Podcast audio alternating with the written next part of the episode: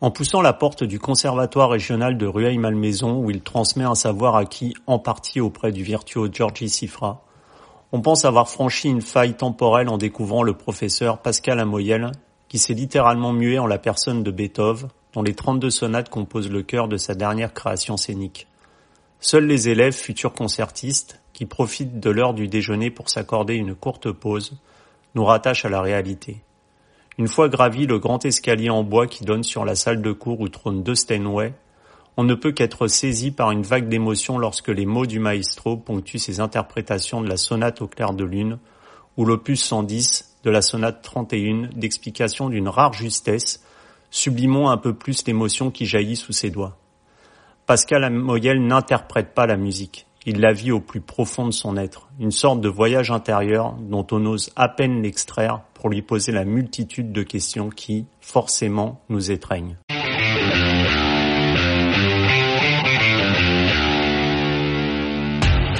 Tout d'abord, je voulais savoir, parce que moi j'ai beaucoup d'œuvres de listes par euh, Georges Chifra, je voulais savoir quel souvenir vous gardez de, de cet enseignement euh, auprès de, de ce maître. Ben, ma rencontre avec lui était, a été assez particulière parce qu'en fait j'étais en train de, faire mes gammes euh, euh, chez moi et la gardienne de mon immeuble est venue frapper à ma porte en me disant que Sifra habitait là, le même immeuble, il vient d'ouvrir une fondation pour les jeunes et c'est peut-être ton destin d'aller le rencontrer. Et, euh, ça a été extraordinaire parce qu'il était à Senlis, je suis allé le voir et moi j'avais 11-12 ans donc j'étais vraiment, je débutais vraiment au piano et je suis allé lui jouer mes improvisations. Il fallait vraiment avoir 11 ans pour aller jouer chez Improvisation Axifra, qui est sans doute le plus grand improvisateur du XXe siècle. Et euh, il m'a accueilli avec beaucoup, beaucoup de, gentillesse, de, générosité. Euh, il m'a mis tout de suite en confiance. Et j'ai rencontré beaucoup de grands maîtres dans ma vie, mais souvent, la plupart, c'était il y avait un mur qui s'érigeait entre nous parce qu'il y avait celui qui savait et celui qui savait pas. On s'identifiait un peu à notre rôle. Avec lui, pas du tout. Avec lui, s'il je faisais quelque chose qui était bien, il me disait ah bravo. Et du coup, j'avais l'impression d'être comme lui en fait. Bien sûr que je savais tout ce qu'il fallait que je fasse, euh, tout le travail à accomplir avant d'arriver à peut-être à essayer de jouer déjà de manière professionnelle. Mais c'était pas ça qui, qui, qui, hein, qui, comptait pour lui. Ce qui comptait pour lui, c'est cette communion, en fait, cet amour de la musique en commun. Et du coup, quand on, on est gamin et qu'on voit ça, tout est possible, en fait. Il n'y avait rien qui était impossible. Ça vous a ouvert vraiment un, champ des possibles euh, tout à fait Exactement. nouveau. De, de cette et ça me reliait beaucoup humainement à lui. Parce que parfois, dans certains, chez certains professeurs, il y a je suis là pour parler de musique, mais l'humain, il est ailleurs, où on n'arrive pas à le trouver, ou alors il est parfois inexistant aussi. Alors que lui, tout était lié. Et ça, c'est extraordinaire parce que c'est presque un, rapport, c'est un rapport maître-disciple, mais aussi presque familial, en fait. Ça allait, ça allait bien au-delà de la pure forme pédagogique, on va oui. dire.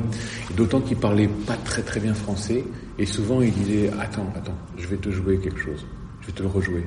Et là, on était traversé par un souffle incroyable, et c'était moins imite-moi que on l'avait vu totalement inconditionnellement musicien, à 100% musicien. Et donc, quand il jouait, c'était pas euh, anodin, c'était sacré, c'est tout d'un coup. Donc, euh, donc on avait, on, on, se disait ah oui, voilà comment il faut que je, voilà comment mon état doit être avant de jouer. Et pas simplement je joue de la musique, mais juste tout est totalement connecté.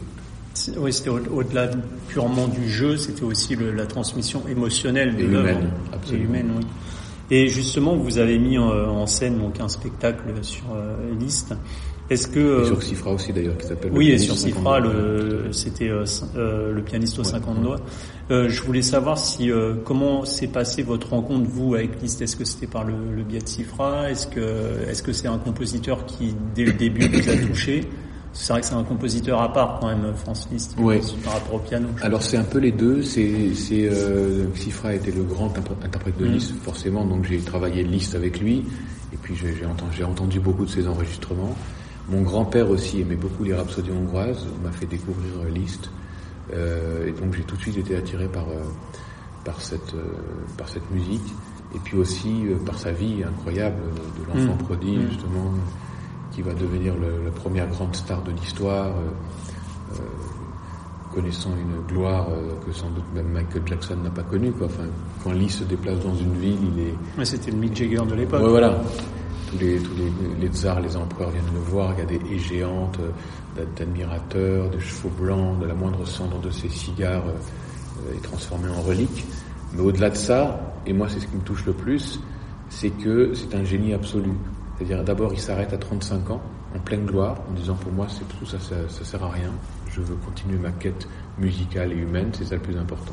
Il y a très peu d'exemples dans l'histoire. Et puis aussi, il veut transmettre à tout le monde. Il crée le récital, c'est le premier qui joue la musique du passé pour entendre Beethoven pour la première fois, Bach, euh, etc. Et puis euh, il va jouer dans les prisons, dans les hôpitaux, euh, il va jouer dans les dans les hôpitaux, dans les euh, asiles psychiatriques. Dès qu'il y a une inondation ou quelque chose qui se passe, il va jouer gratuitement pour tout le monde. Enfin, c'est un être d'une générosité incroyable. C'est l'humanisme ouais, par excellence. C'est le, le, tout le contraire d'un d'un Wagner ou d'un qui n'ont pensé qu'à eux pendant toute mmh. leur vie. Lui, c'est transversalité, cette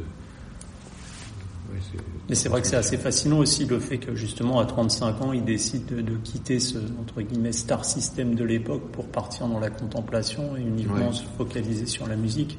C'est quelque chose qui est aussi assez euh, particulier ouais, pour un compositeur. Tout à fait. Ah oui, c'est très rare et, euh, et ça va l'amener jusqu'à devenir abbé à la fin de sa vie. Ouais, c'est ça. Et euh, justement, euh, euh, hormis liste, vous avez enregistré euh, les nocturnes de, Chopin. Donc là, c'est encore un, autre compositeur qui est un peu symbole du romantisme. Je voulais savoir si comment on entre, parce que le Chopin, quand on dit piano, on pense tout de suite à Chopin. Comment on entre dans cette œuvre si particulière et qui a été enregistrée à de nombreuses reprises par tant d'interprètes différents oui, c'est pas facile parce que quand il y a des, des versions comme notamment celle de Rubinstein mm. ou d'autres, bon, on se dit pourquoi moi? En même temps, parfois on se laisse appeler, on est appelé à quelque chose. On sait qu'on ne peut pas le faire autrement. On, est, on a envie de, voilà, de, de, de, transmettre quelque chose qui nous est propre dans cette musique. Et, euh, et on y rentre presque un peu comme un acteur. Au fond, euh, Louis Jouvet disait, euh, il faut quand, quand on joue de la comédie, il y a un état à atteindre. Et je pense que c'est la même chose en musique. C'est pas, on peut pas arriver comme ça en disant bon ben voilà, je vais jouer ça. C'est un état à atteindre, ou presque un non-état, en fait, une réceptivité totale et, euh, et plus on le travaille, plus, euh, plus les choses aboutissent, plus les choses se, se, se euh, viennent comme un puzzle euh, se mettre en place. C'est comme si la technicité pouvait donner forme au fond qui nous est vraiment intérieur. Et cet enregistrement, justement, vous vous souvenez, il y a eu beaucoup de sessions, vous aviez besoin de rentrer dans un état particulier, ça a oui. été fait en... alors je l'ai enregistré la nuit, justement pendant six jours six nuits du coup.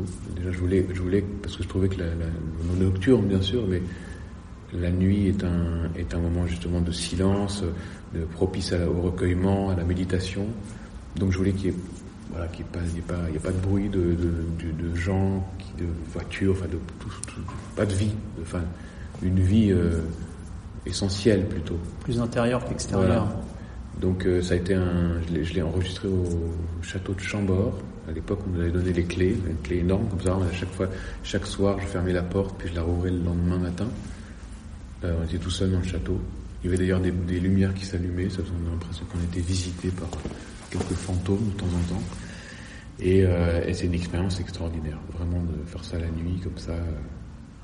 C'est un état particulier. C'est un calme, ouais, calme, paix, paisible on prend son temps. Quoi. Et vous pensez que justement, si vous aviez dû l'enregistrer pour des contraintes, je ne sais pas, de temps, de lieu, dans une autre, euh, par exemple deux jours, dans un endroit où il y avait du monde, forcément l'interprétation sans se ah, ressentie, oui. elle aurait été totalement différente. Oui, je pense que oui. Je pense que oui. Euh... On transcrit aussi l'état émotionnel qui est le sien à un instant T. Tout à fait. Par rapport à l'enregistrement. Oui. Pareil en concert. Pareil en concert au fond, une interprétation, c'est euh, oui, c'est une rencontre. C'est une rencontre entre une œuvre et, et, non pas le texte, parce que le texte est déjà un intermédiaire d'après, mais c'est une rencontre entre, c'est revenir à l'urgence créatrice du compositeur quand il a couché sur le, sur le papier ses notes. Donc euh, pour ça, il faut un état quasi méditatif, en tout cas d'extrême de, réceptivité. Donc si on est un peu... Euh, Enfin, il m'est arrivé bien sûr de faire des disques de jour, hein. mm. mais, euh, mais pour une musique comme ça, presque contemplative, ça me semblait l'évidence. Et justement, euh, des gens ont, du mal à comprendre parce que quand on parle d'une sonate ou d'un concerto, on se dit tout est écrit sur la partition par euh, le compositeur. Et pourtant, euh, quand on parlait, je sais pas moi, de, des interprétations de, de n'importe quel grand compositeur, qu'on écoute, on va dire Rubinstein, Horowitz ou Sifra, pour un même morceau, l'interprétation va être toute différente. Donc, comment on amène sa propre personnalité, sa propre émotion, au-delà de la partition elle-même? D'abord, effectivement, il y, a, ce qu'on appelle les notes, c'est comme les mots pour un acteur. Donc, euh, on peut interpréter une phrase de manière furieuse, colérique, c'est déjà différent, ou euh, plutôt lumineuse.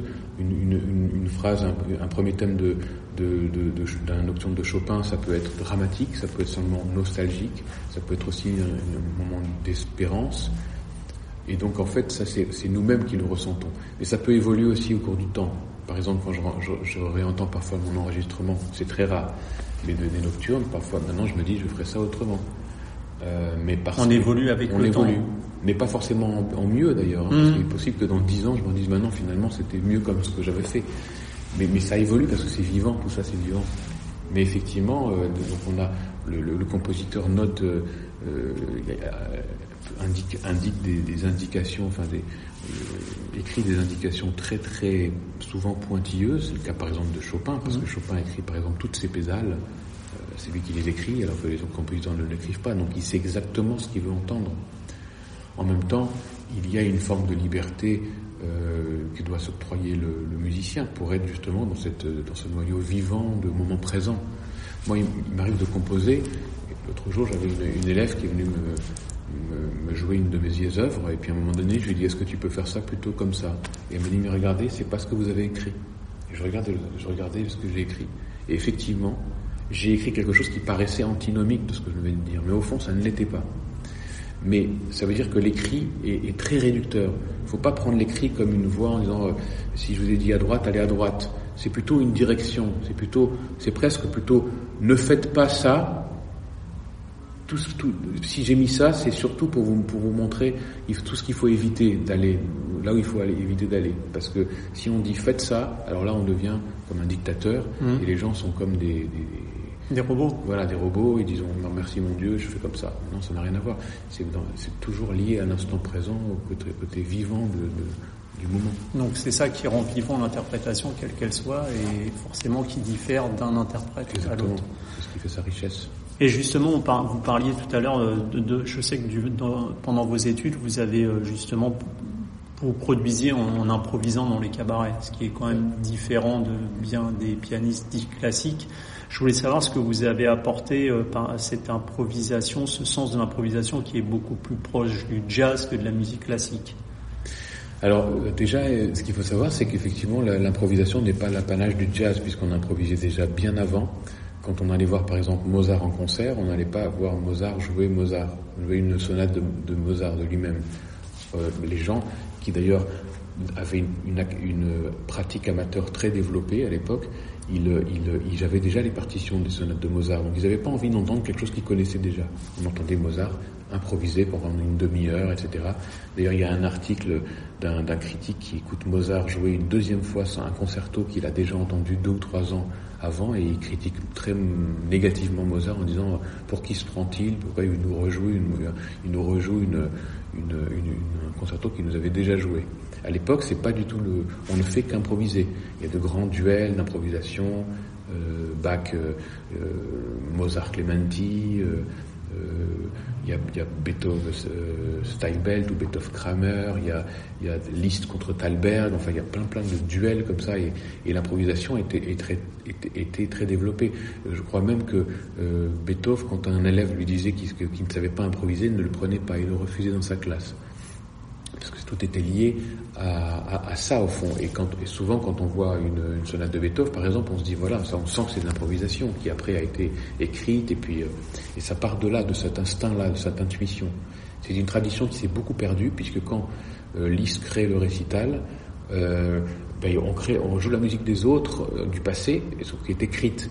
Et il y a guère que les organistes qui, parce qu'ils sont dans les tribunes, enfin, ils sont dans dans les églises et qu'il y, a, y a des messes, il faut, il faut parfois compenser parce que quelqu'un n'est pas encore arrivé, mm. donc ils improvisent beaucoup. Mais cette tradition s'est beaucoup perdue. Mais c'est une tradition qui est... Moi, j'ai appris la musique par l'improvisation, par le côté oral, et je trouve que c'est finalement la le meilleur des apprentissages. Et je dis à mes élèves, j'ai d'ailleurs un cours d'improvisation ici, qui va débuter tout à l'heure, euh, en plus du cours de piano, pour revenir à cette intuition première, qui est aussi cette intuition de matériau de l'interprétation.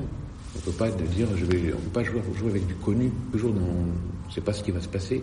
C'est comme quand on parle à quelqu'un, si quelqu'un il sait très bien ce qu'il va dire et qu'il vous répète les mêmes choses, ou, ou qu'il parle toujours pareil, parce que vous allez vous ennuyer, à un moment donné où on se dit mais il peut pas être un peu créatif, il, pourquoi il répète toujours quelque chose qu'il connaît? C'est la différence entre un discours et un dialogue.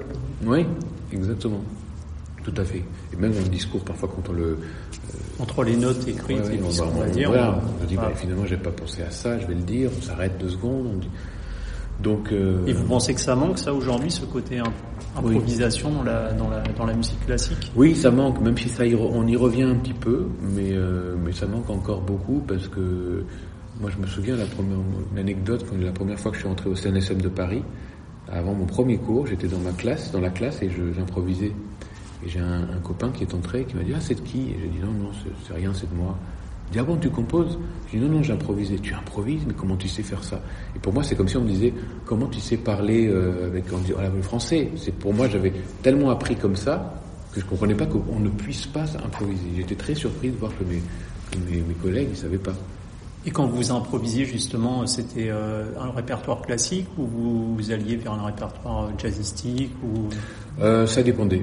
Ça dépendait. C'était vraiment euh, au gré du, de, de l'humeur du moment. Je fais un petit peu de jazz, pas toujours, pas trop, mais ça m'arrive d'en faire. Aujourd'hui encore? Euh, Oui, aujourd'hui encore. Dans mon spectacle Le pianiste aux 50 doigts, il y a des, des j'ai fait des transpositions de Duke Ellington, euh, j'ai fait de, euh, j'ai fait aussi de la classe de musique de film à l'école normale de musique, donc tout ça, ça m'intéresse. J'ai fait des musiques de scène pour euh, Jean-Claude Brialy. Euh, j'ai écrit une chanson pour Nana Mouskouri, donc euh, ça, ça me, ça me plaît. J'en fais vraiment très très sporadiquement. C'est quand on me demande parfois. Mm. Sinon, je cherche pas ça, mais mais euh, mais il m'arrivait de, de, voilà d'aller dans d'autres styles, d'autres dépasser les frontières. Et, et, justement, euh, la musique classique, elle est souvent qualifiée dite de savante, et certains ont un a priori dessus en se disant non, c'est pas pour moi. Vos spectacles, c'est aussi ça, c'est aussi euh, essayer d'ouvrir la musique classique au plus grand nombre, montrer que justement tout le monde peut s'y intéresser. Exactement. C'est euh, vraiment pour moi, c'était très important, c'est très important dans mon, spectacle. Le pari, c'est de faire en sorte que une personne qui n'a jamais écouté une seule note de musique dans un concert puisse se dire, mais finalement, euh, c'est beau, Beethoven, je vais, je vais rentrer chez moi, je vais réécouter. Et puis aussi que le mélomane, celui qui, qui aime la musique, et qui rentrent alors à ce moment-là dans un contexte particulier se disent mais je ne connaissais pas ça, ça me fait encore plus découvrir, j'ai envie de, je vais écouter cette musique maintenant de manière différente. C'est un peu les, les, deux choses qui sont très importantes pour moi. Mais surtout il y a des peurs et les gens pensent qu'il faut pour aller à la musique classique un côté élitiste, il faut s'habiller comme ça, je sais pas quoi. En fait on peut, on peut écouter et apprécier la musique. Parfois il faut juste un peu prendre la main en disant mais venez faites-moi confiance.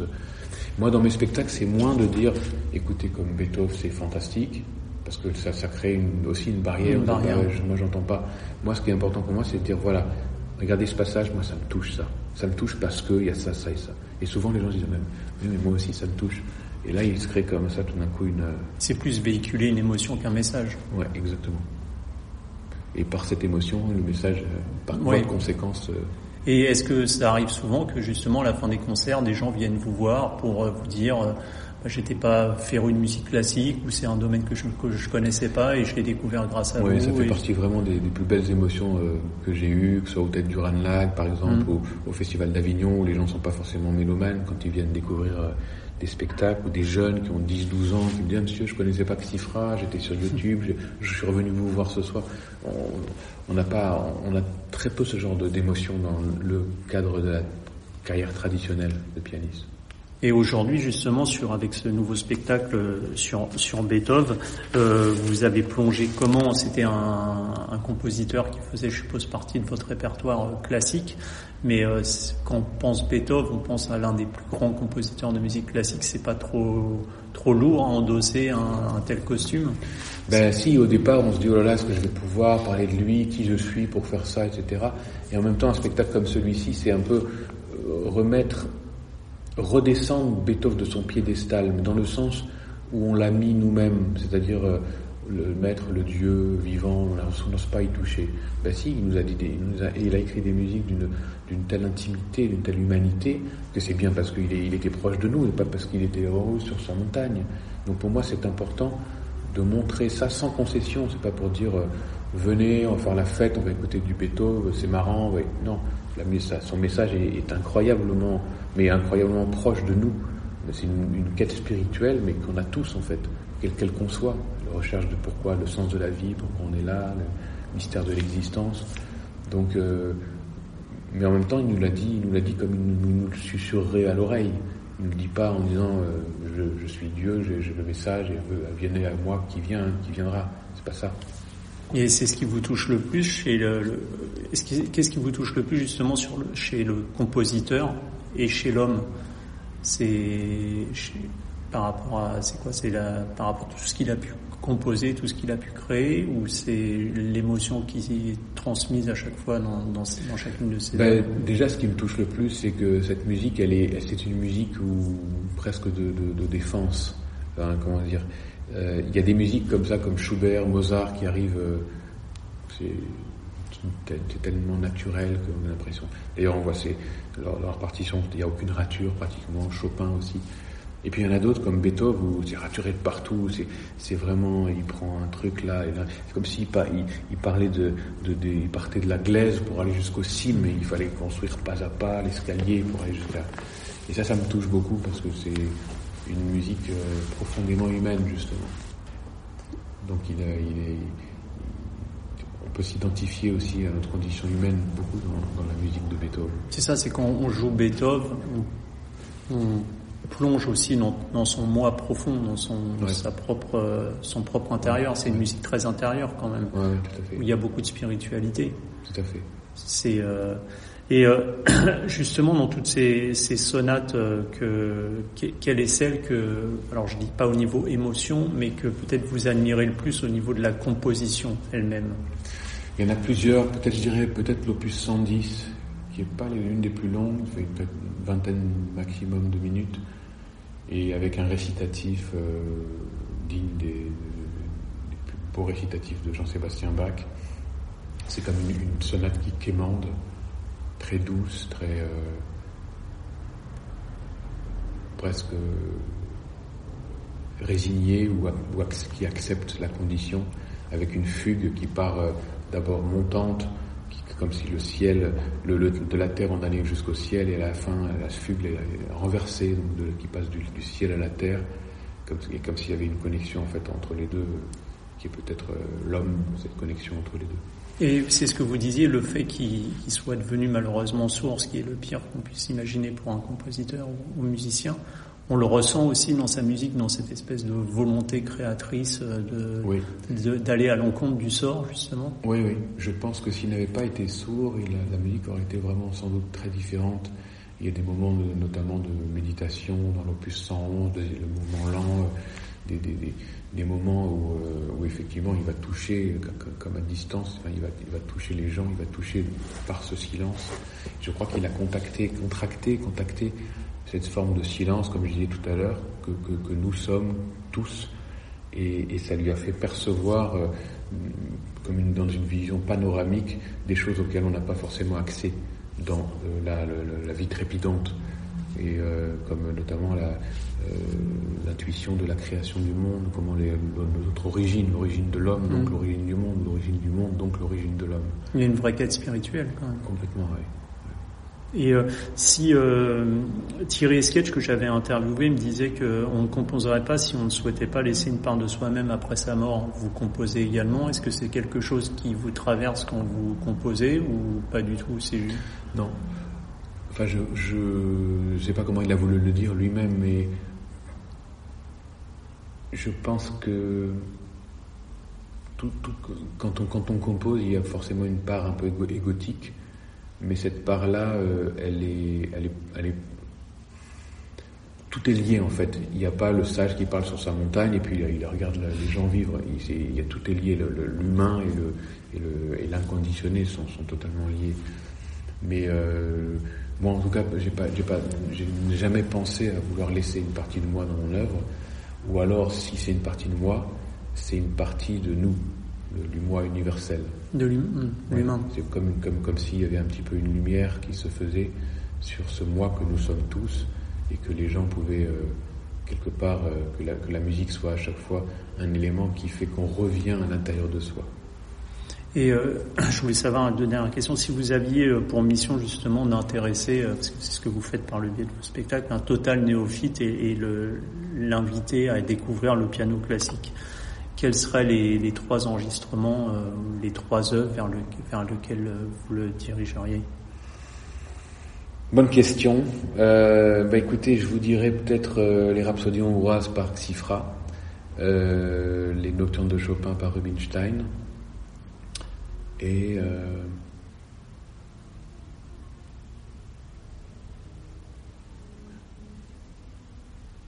je sais pas, je dirais, ce qui me vient comme ça naturellement, mhm. c'est le mouvement lent du quintet pour deux violoncelles de Schubert, qui est, quelle que soit l'interprétation, après il faut, il faut regarder plus il euh, n'y a pas une interprétation qui me vient plus que autre, mais qui est, qui est une, une des musiques, une des, peut-être la, musique que j'emporterai sur mon île déserte. D'accord, ça c'est au niveau de la, découverte. Et justement, est-ce qu'il y a des œuvres qui pour vous, euh, des œuvres pour piano par exemple, qui, euh, qui, devraient rentrer au, panthéon de l'humanité de la, musique? Est-ce Quelles seraient ces œuvres-là qui d'après vous vous paraissent incontournables? Alors, je dirais peut-être la sonate en si mineur de Franz Liszt.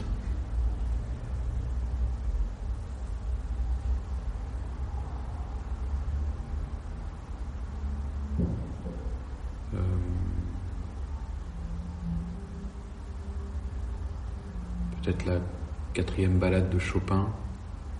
Vous parlez que de piano là hmm.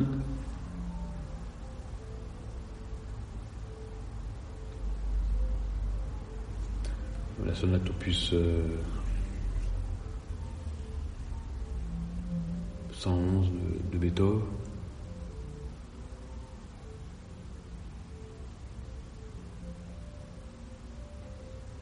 Les variations Goldberg de Bach. Hmm.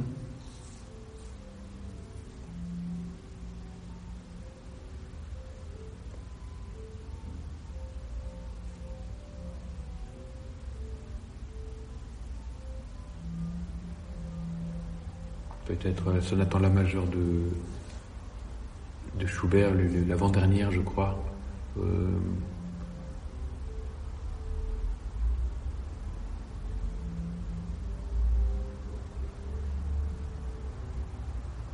et puis, euh, il y a sûrement d'autres que j'oublie. Hein.